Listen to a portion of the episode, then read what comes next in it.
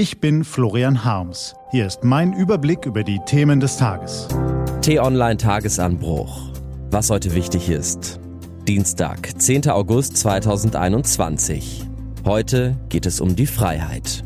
Gelesen von Nico van Kapelle.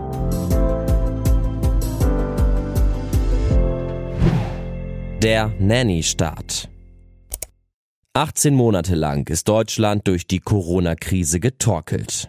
Die Seuche hat das Land verändert, sie hat mehr als 90.000 Menschen das Leben und noch mehr die Gesundheit gekostet. Sie hat Unternehmen und Selbstständige ruiniert und die Gesellschaft gespalten. Sie hat die langjährigen Probleme im Gesundheits- und Bildungswesen sowie die mangelnde digitale Infrastruktur offengelegt. Sie hat unsere Gesellschaft einem beispiellosen Stresstest ausgesetzt und Schwachstellen der Politik entlarvt.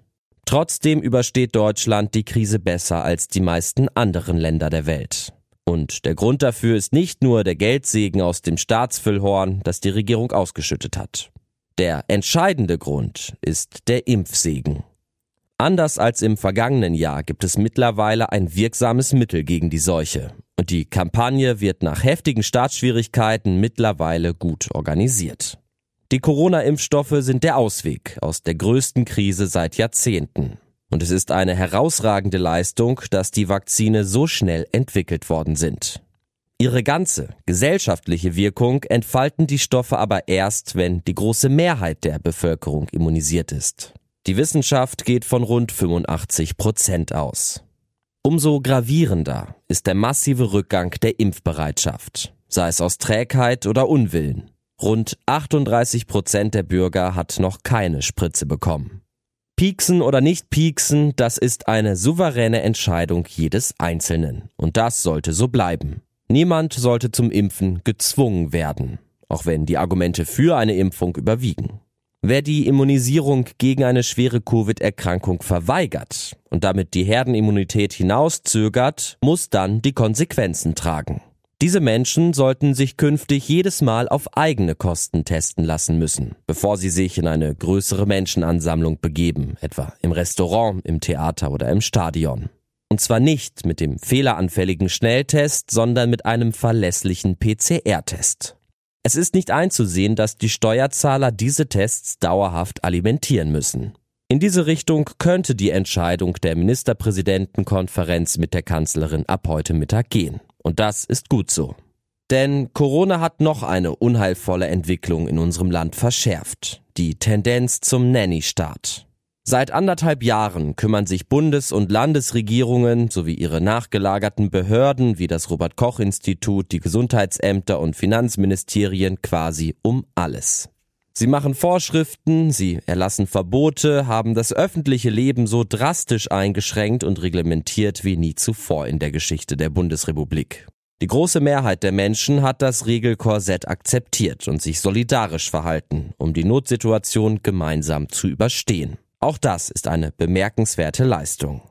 Jetzt aber, wo es mit den Impfstoffen eine schlagkräftige Waffe gegen den Erreger gibt, ist es höchste Zeit, dass die Bürger wieder mehr Eigenverantwortung übernehmen. Für sich und für das Wohl der Gesellschaft.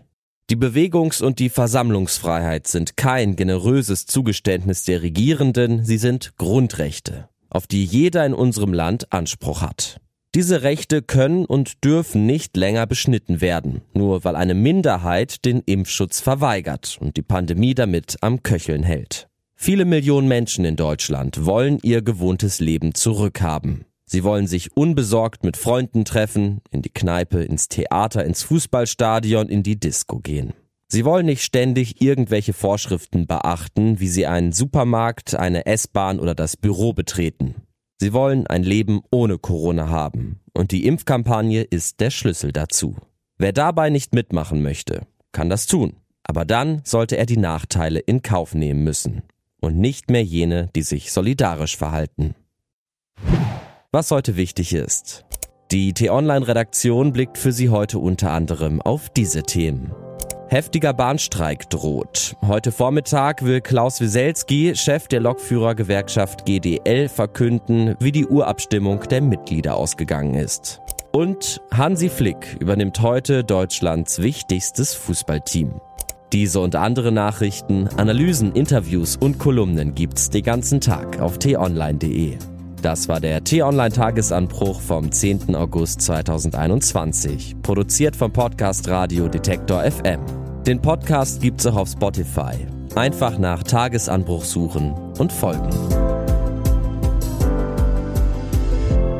Ich wünsche Ihnen einen frohen Tag. Ihr Florian Harms.